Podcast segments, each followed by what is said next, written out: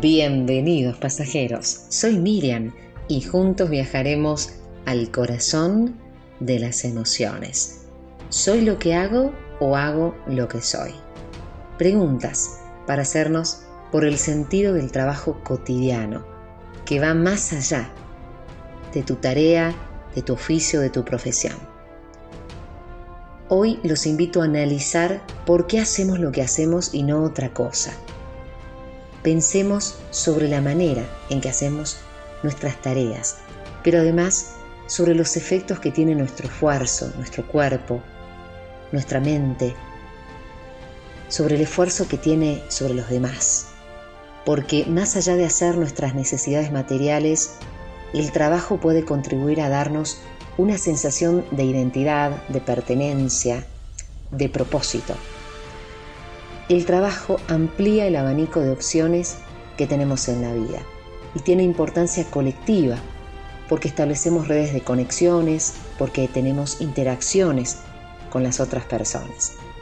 Hoy en el tren del alma te invito a pensar sobre el privilegio de tu actividad laboral, porque el trabajo, además de ser una función social, es la herramienta más poderosa que tiene el ser humano para su crecimiento personal. El privilegio de vivir trae consigo esta necesidad de adaptarse ¿no? al medio en el cual cada uno se desarrolla y luchar por desarrollarlo cada día mejor para superarnos.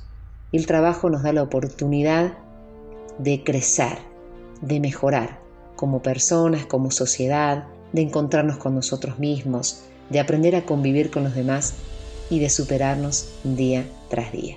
El trabajo te enriquece, te dignifica. Dicen por allí una pequeña historia en que había tres albañiles cuando le preguntan sobre su trabajo. El primero, de muy mal humor y sin levantar la mirada, responde, estoy poniendo ladrillos. El segundo albañil contesta, estoy construyendo una pared. Pero el tercer albañil, con mucho entusiasmo, contestó, estoy construyendo una escuela y me siento muy orgulloso. Debemos de dar ese sentido de trascendencia a nuestro trabajo. Pensar que lo que estamos haciendo no va a quedar ahí, va a tener muchas repercusiones. Como siempre me despido en este hermosísimo viaje del tren del alma, hoy un poco eh, afónica, un poco mal de la garganta, pero súper feliz de compartir con ustedes este viaje. Acordate, no importa cuál sea tu trabajo, lo importante es que te mantenga contento. Chao.